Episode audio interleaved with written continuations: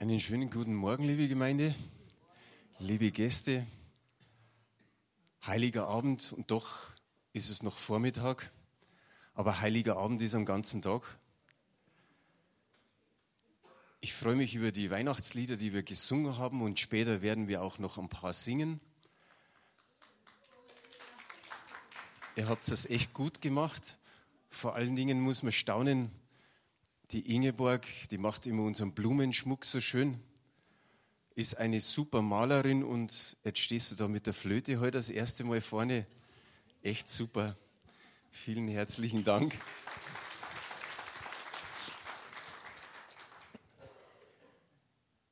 Weihnachten 2017. Man ist immer wieder am Überlegen, Sollen wir wieder an Weihnachten Lukas Kapitel 2 vorlesen? Manche schreiben schon, oder ich habe so verschiedene Predigten mir einfach mal angehört oder durchgelesen von verschiedenen Predigern und jeder hat so in seiner Predigt erwähnt oder einige in ihrer Predigt erwähnt, naja, da liest man wieder Lukas 2 vor. Klar, es ist die Geburt Jesu Christi und ich habe gestern Abend und heute Morgen noch immer hin und her gekämpft, weil mir gedacht, sollst das so vorlesen? Es kommt ja später in der Predigt doch wieder etwas von Lukas 2 vor. So habe ich ein Lied vorzulesen. Wir haben jetzt Lieder gehört, wo wir mitsingen konnten. Dann war ein Instrumentallied dabei und jetzt wird ein Lied vorgelesen von Christoph Zehentner. Und er bringt diese Weihnachtsgeschichte gut so auf den Punkt. Nacht liegt über allen Dächern, irgendwo ein kleines Licht, armes Kind im Stall geboren, noch bemerkt die Stadt es nicht. Niemand hilft der jungen Mutter und dem Mann, der zu ihr hält, keiner achtet auf das Baby, niemand sieht den Herrn der Welt. Nacht liegt über ihren Herden, plötzlich blendet sie ein Licht, Sie sehen Engeln, hören Lieder, fassen können sie es nicht. Fragen in den Hirtenköpfen, Himmelschöre noch im Ohr, einfach hin zum Stall hinüber, staunend stehen sie davor. Nacht liegt über vielen Herzen, Furcht verdunkelt Mut und Licht, nicht zu hoffen, keine Liebe, auch zu glauben wagt man nicht. Doch das Licht besiegt die Schatten, bricht in unsere Angst hinein. Gottes Sohn, Kind in der Grippe, lädt die Welt zum Leben ein. Und der Stern verbreitet strahlend in dem Dunkel helles Licht. Gott wird Mensch und stiftet Frieden, Hoffnung, Freude, Zuversicht. Welch ein schönes Lied. Einfach bloß vorgelesen, aber der Text ist stark. Weihnachten 2017. Wir müssen uns überlegen oder wir können uns die Frage stellen, wie viel von Jesus ist eigentlich noch in Weihnachten drin? Nimm eine leere Flasche Wein und füll Wasser rein. Da ist es ähnlich so. Auf dem Etikett liest du zwar noch, dass es ein Wein war, aber es ist Wasser drin, also ziemlich verwässert. Und so ist auch das Weihnachten schon die letzten Jahre und auch das Weihnachten 2017. Da hinten sitzt der Matze. Schön, dass du da bist. Wir haben Anfang dieser Woche miteinander telefoniert und da haben wir auch festgestellt, dass vieles so verwässert wird. Nicht nur Weihnachten, sondern wenn man schaut, was auch in den größeren Kirchen, in den Landeskirchen passiert, mit der Ehe für alle und so weiter, dann wird vieles einfach verwässert. Und wenn wir an Weihnachten denken, ja eigentlich feiern wir doch Jesus. Eigentlich feiern wir seine Geburt. Wir feiern, dass er, Gott, Mensch geworden ist. Stell dir einfach mal nur vor, deinen Geburtstag, egal welchen Geburtstag, stell ihn dir einfach mal kurz vor. Überall auf der Welt wird gefeiert. Aber du bist nicht dabei. Es wird gefeiert ohne dich. du sitzt allein zu Hause. Jetzt könnte man sagen, Jesus allein im Himmel. Nein, das stimmt ja nicht. Das wäre stark übertrieben. Jesus allein auf der Erde, auch das ist nicht der Fall. Die Christenheit zumindest feiert mit ihm, nimmt ihn mit hinein in den Tag, freut sich, dass er Geburtstag hat, dass er auf, an diesem Tag auf die Welt gekommen ist, wenn es auch schon erwiesen ist, dass es nicht unbedingt der Tag war. Aber wir brauchen einfach einen Tag, wo wir sagen, da feiern wir Jesus. Das ist nichts Trauriges, sondern das ist Freude pur. Eine weitere Frage, wie wird gefeiert? Es wird gefeiert mit Christbäumen. Wir haben da, ein paar haben jetzt gesagt, das ist, glaube ich, der schönste Christbaum, den wir jemals gehabt haben. Ich habe mir fast mein Kreuz ruiniert, wie ich den reingeschleppt habe. Aber er schaut echt super aus und wir feiern Weihnachten, wir schmücken auch. Zu einem Geburtstag wird auch manchmal geschmückt. Und da ist so ein schöner Baum da mit Kugeln, mit Schleifen, mit Sternen, mit Lichtern. Wir haben einen Adventskranz oder sowas ähnliches wie ein Adventskranz da stehen, wo man dann kämpft, wie zündet man den an, weil es ja LED-Kerzen sind. Aber man schmückt einfach. Und das ist das eine, was man an Weihnachten tut. Man wünscht sich noch einen Schnee. Der ist auch nicht da, aber hat eigentlich auch nichts mit Weihnachten zu tun. Man sagt, eigentlich soll es dunkel sein. Na gut, heute ist hell. Wir haben eh schon mit wenig Lichtern das so einfach so reduziert, damit man den Baum noch besser sieht, wie der leuchtet. Ja, das ist es. Und dann gibt es Essen. Essen und nochmals Essen. Und auch Trinken. Ich habe mich ehrlich gesagt, glaube ich, zwei oder drei Jahre kurz vor Weihnachten hier eingesperrt, hier im Haus. Ich habe mir gedacht, nee, geh gar nicht raus. Den Trubel willst du gar nicht sehen. Heuer habe ich mir gedacht, in der Woche vor Weihnachten gehen wir ein paar Mal raus. Da waren wir bei der Metro beim Einkaufen, dann nochmal woanders beim Einkaufen. Dann bin ich am Donnerstag nochmal in die Stadt und habe die Allianz Gebetswochenflyer abgeholt. Habe gedacht, geh nochmal schnell in den Kaufhof rein, schau mal, wie das, wie das so ist. Und da meinst du, die trifft der Schlag. Die, die Körbe beim Einkaufen oder die Einkaufswägen sind so voll so übervoll. Sie können sie kaum noch schieben. Wenn es aber irgendwie geht oder ginge, würde man zwei Wegen schieben. Dann könnte man noch mal ein bisschen mehr einkaufen. Ich habe mir schon gedacht, vielleicht ist es eine Marktlücke, dass man so eine Art Anhänger hat für, für einen Einkaufswagen, dass man zwei Wegen eigentlich durch den Supermarkt schiebt. Aber ich glaube, da wird es wahrscheinlich, da bräuchte man dann später noch Ampeln dazu, weil wenn man da um die Kurve kommt, man weiß, was man da alles abräumt. Aber ihr kennt es, das, ich, ich habe mir echt gedacht, wie ich die Wegen gesehen habe, die so richtig voll waren, Weihnachten dauert doch zwei, drei Tage. Da haben wir gedacht, hat jemand irgendwas gesagt, dass Krieg kommt? Weil das sah aus, wie wenn man für zwei, drei Monate einkauft. Aber nein, wir haben keinen Krieg. Eigentlich ist es eine Geburtstagsfeier. Und bei Geburtstagsfeier braucht es Geschenke und da braucht es auch viele Geschenke. Und auch da denkt man, ja, Weihnachten, Geburtstag, Geschenke, das gehört irgendwie zusammen. Aber dann denkt man an den Müll. Silvester ist ein Riesenmüll. Und da sagt man, ja, die Haufen Böller und so. Aber was ist hier an Weihnachten an Verpackungsmaterial, was weggeworfen wird? Vielleicht wird einiges gut entsorgt, aber trotzdem ist es eine Menge Müll. Wissen wir oder überhaupt die Leute, wissen die noch, wen sie feiern? Meine Frau sagt mir halt, ich habe im Radio gehört, 10% wissen nicht mehr, was Weihnachten bedeutet. Vielleicht sind es ein bisschen mehr. Dunkelziffer gibt es immer.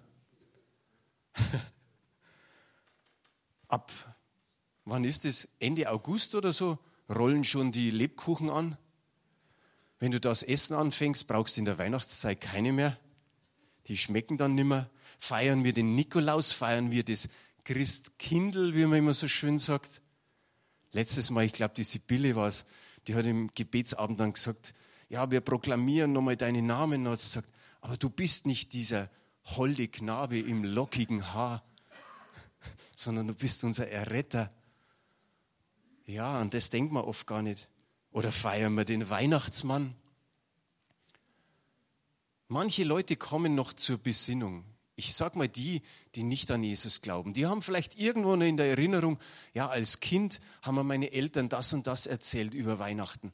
Oder vielleicht haben sie tatsächlich mal in der Bibel die Weihnachtsgeschichte gelesen.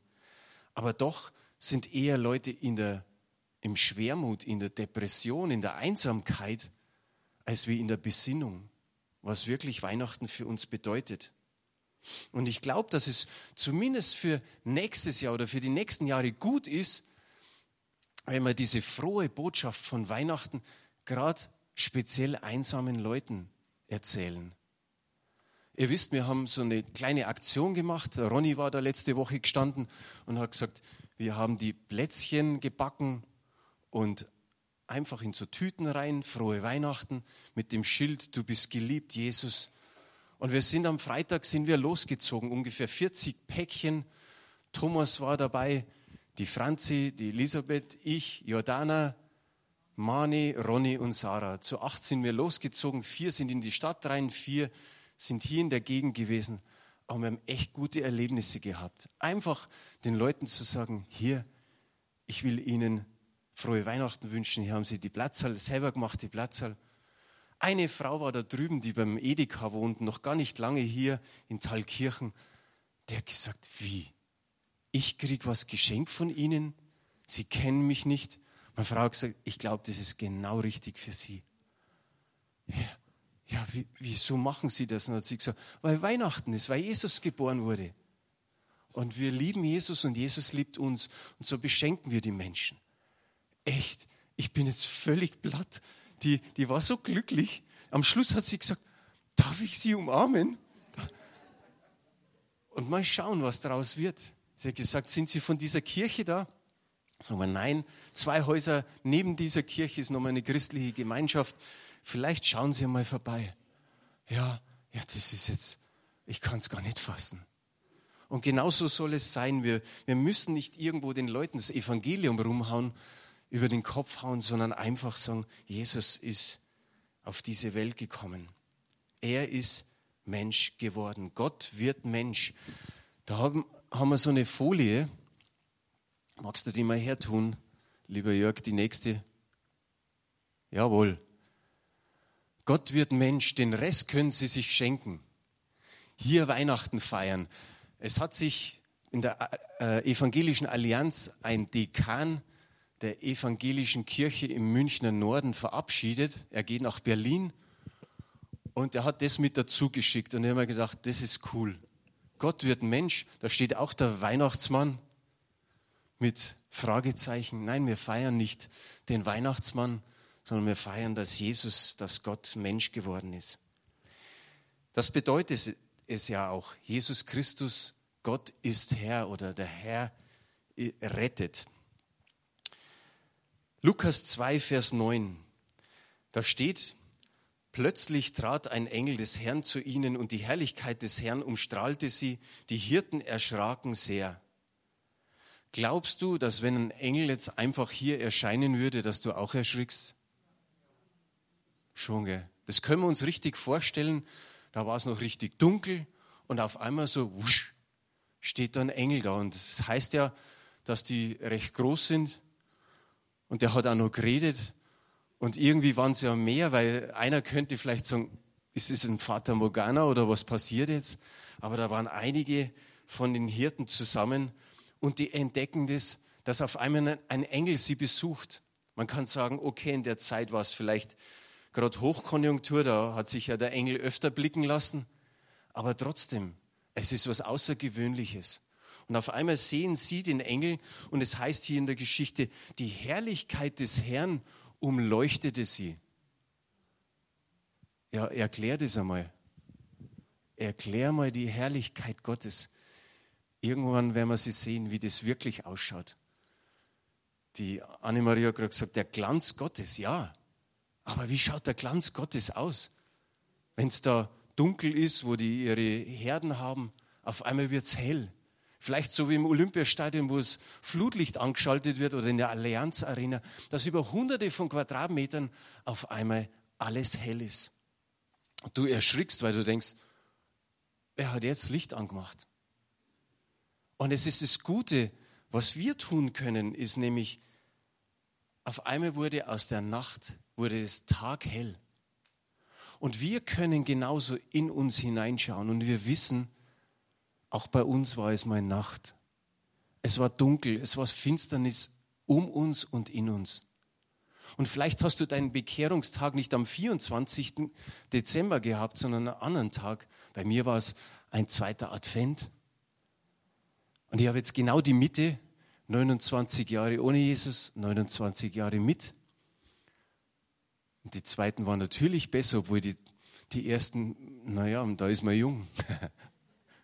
Die sind auch nicht so schlecht. Aber wenn man da dran denkt, dass man Jesus nicht in seinem Leben hatte, dass alles finster war, dass alles dunkel war und dass es diesen Tag gegeben hat, wo Jesus in unser Leben gekommen ist, wo es auf einmal richtig hell geworden ist. Und das denke ich so auch da, dass die, die Hirten sagen, was ist jetzt passiert? Wir wissen, wir hätten uns gefürchtet, sie fürchteten sich auch. So steht es dann in Vers 10 und 11. Aber der Engel sagte, fürchtet euch nicht. Ich verkündige euch eine Botschaft, die das ganze Volk mit großer Freude erfüllen wird. Heute ist für euch in der Stadt, in der schon David geboren wurde, der versprochene Retter zur Welt gekommen. Es ist Christus, der Herr. Fürchtet euch nicht.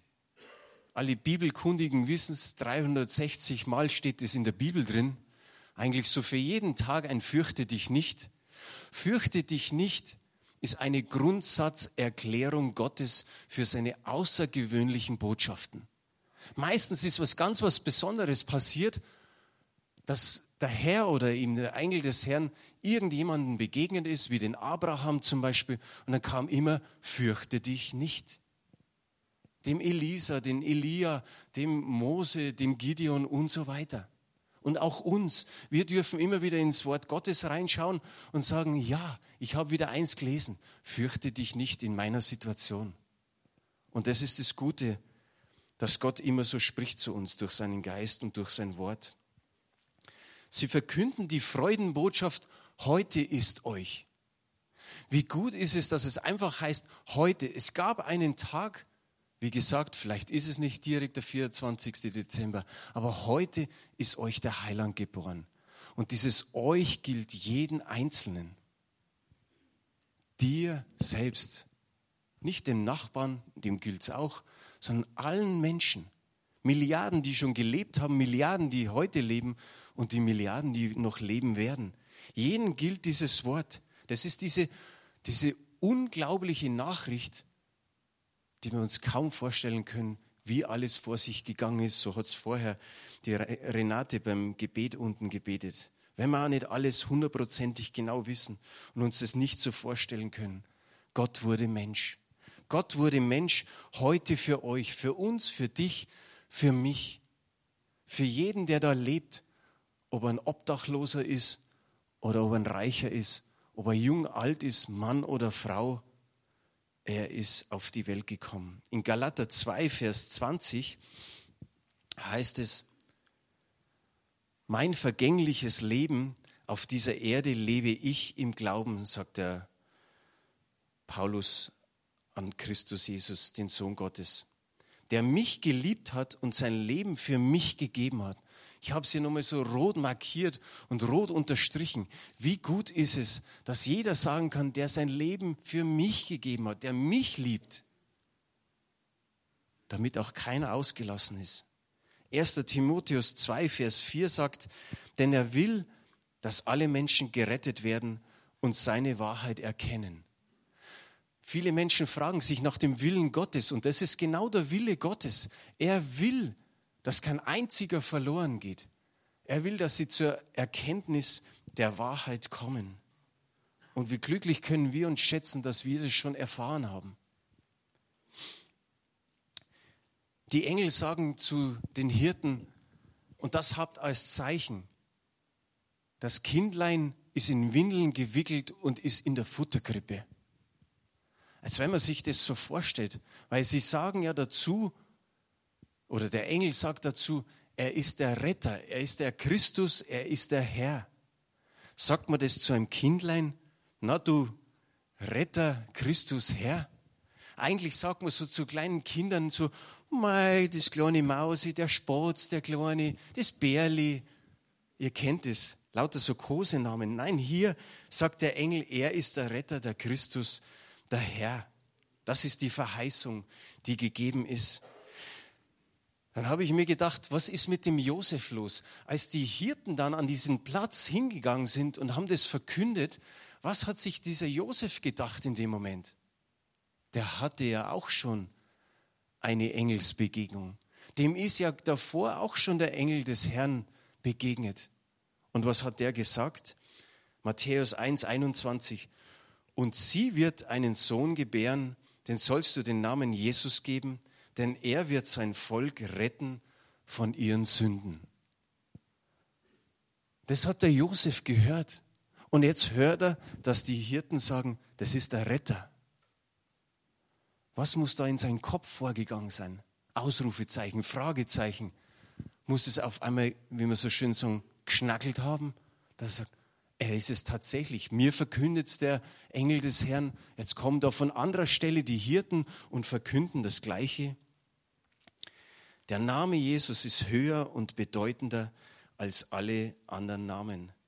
Im Philipperbrief steht so drin, Kapitel 2, Vers 9, deshalb hat Gott ihn auch so unvergleichlich hoch erhöht und hat ihm als Ehrentitel den Namen gegeben, der bedeutender ist als jeder andere Namen. Jesus hat ja viele Namen. Es gibt Bücher, da wo steht die 100 Namen Jesu und es ist interessant, mal durchzulesen, was jeder Name für eine Bedeutung hat. Oder wie es hier geheißen hat, dieser Ehrentitel. Er ist das Alpha und das Omega. Er ist der Löwe und das Lamm. Er ist der Friedefürst. Er ist der König der Könige, der Immanuel und so weiter. Und der Engel ruft aus, er ist Retter, Christus und Herr. Und wir gehen nur ein bisschen auf den Retter ein. Die Frage an euch ist einfach mal, ist von euch schon mal jemand in einer lebensgefährlichen Situation gerettet worden? Gibt es da jemand? Eins, zwei, drei, vier. Ui, ui, hey, hey, hey. Da mag es sein, dass ein Haus brennt und, und jemand rettet uns aus dem, aus dem brennenden Haus. Vielleicht hast du dich als Kind im Wald verirrt und bist irgendwie nicht mehr rausgekommen Vielleicht ist da eine andere Situation in den Bergen gewesen, eingeklemmt, irgendwo verlaufen oder mit einer Lawine irgendein Unglück erlebt. Vielleicht warst du auch nahe vorm Ertrinken. Was auch immer geschehen ist in deiner Situation. Du wirst dem Retter ewig dankbar sein, oder? Der dir das Leben geschenkt hat und ähnlich ist es, oder viel, viel besser ist es noch mit Jesus Christus. Ich habe hier die nächste Folie, Abraham Lincoln. Ich habe das einfach so ein bisschen zusammengefasst. Sein Mandat nutzte der christlich orientierte Politiker, um für die Abschaffung der Sklaverei einzutreten, die in einigen südlichen Bundesstaaten ja erlaubt war. Und ich glaube, dieser Satz, Groll gegen niemanden, Nächstenliebe gegen alle, das war, glaube ich, seine letzte Rede. Und dann lesen wir hier von einer früheren Sklavin mit ihrem kleinen Kind, die vor dem Sarg von Abraham Lincoln stand und hat das Kind einfach hochgehoben, damit das Kind auch ihn nochmal sieht und hat einfach gesagt, schau, da drin liegt der Mann, der starb, um uns die Freiheit zu geben. Auch ein gutes Beispiel, wenn man jemanden Richtung Jesus hinführen will. Jesus ist für uns gestorben natürlich auferstanden und wir warten auf sein Wiederkommen. Aber er hat uns auch die Freiheit gegeben. Ägyptische Könige gab es und römische Herrscher, auch die waren Retter. Aber durch Jesus Christus hat dieser Titel Retter eine ganz besondere Bedeutung bekommen. Der Petrus hat in seinem zweiten Brief, der ja nicht groß ist, fünfmal den Namen Retter erwähnt. Warum? Naja, der hat oft rettend in sein Leben eingreifen müssen. Denkt an das, wie die Jünger im Boot waren, wie der Sturm war und auf einmal kommt Jesus daher und der Petrus sagt, Herr, wenn du es bist, zuerst sind sie auch wieder erschrocken und da kam dieses Fürchtet euch nicht. Aber dann kam Jesus und er sagt, wenn du es bist, Herr, dann befiehl mir, dass ich kommen kann. Und könnt ihr euch das vorstellen, so, du bist im Boot, das auch schon ein bisschen schaukelt und du versuchst so einfach mal den einen Fuß rauszutun. Und irgendwie macht es nicht so, sondern du merkst, du stehst. Und dann hat der Petrus den zweiten Fuß auf, auf den See getan und steht und, und denkt sich, cool, cool, es geht, es geht. Und er schaut vielleicht noch zu seinen Jüngern rein, zu seinen Spätzeln und sagt, schaut mal, schaut mal, es funktioniert. Und er dreht sich um auf Jesus und sieht die Welle und geht unter. Aber was macht Jesus? Er rettet ihn. Er rettet ihn vor dem Ertrinken. Und er hat ihn mehrmals gerettet. Auch da, wo er ihn verleugnet hat. Da waren innerliche Stürme bei, bei Petrus und Jesus hat ihn gerettet. Jesus ist gekommen als Retter für unsere Sünden und auch die Folgen der Sünden auszulöschen. Denn da ist der geistliche Tod und dann ist die ewige Trennung von Gott. Jesus ist Christus und Herr genannt worden. Er ist würdig, unser Führer und unsere Autorität in unserem Leben zu sein. Kein Mensch kann Jesus wirklich als seinen Retter annehmen und ihn nicht als seinen Herrscher zu nehmen und sich seiner Herrschaft zu unterwerfen. Wenn irgendwie eine große Persönlichkeit da reinkommen würde, ich sage mal, der Papst oder Queen Elizabeth oder wer immer, ich glaube, wir würden zumindest alle aufstehen und sagen, wow, so, so zur Ehre dieses Menschen. Aber bei Jesus würden wir alle auf die Knie gehen. Und das ist es, sich seiner Herrschaft zu unterwerfen. Jesus muss beides sein, der Vergeber, aber auch der Führer unseres Lebens. Denkt an die Aposteln. Drei Jahre man kann sagen, Mensch, die Glücklichen, die haben drei Jahre Jesus so richtig live mitgekriegt in ihrem Leben. Alles, sie wussten, wie der reagiert, wie er agiert. Wie schön muss das gewesen sein, einfach dieses Beispiel ständig zu sehen. Und auf einmal ist er weg. Sie sind nicht allein, der Heilige Geist ist da, er führt sie. Und wir wissen, wenn wir gerade am Anfang in der Apostelgeschichte lesen, wow, da kommt ein Wunder nach dem anderen. Und dann stehen sie vor dem Hohen Rat und dann kommt in Apostelgeschichte 4, Vers 12 folgendes, können wir da lesen. Und es ist in keinen anderen das Heil, denn auch kein anderer Name unter dem Himmel ist den Menschen gegeben, in dem wir gerettet werden müssen. Wieder hier, kein anderer Name. Und nicht kein anderer Name über Deutschland oder, oder über ein anderes Land, sondern kein anderer Name unter dem Himmel. Das bedeutet, das ganze Universum eingeschlossen, kein anderer Name. Nicht auf einem irgendeinem anderen Planeten oder irgendein anderer Götze oder Heiler. Nein, in ihm ist das Heil. Jesus lebte sündlos, er starb ein für allemal und er ist der Weg.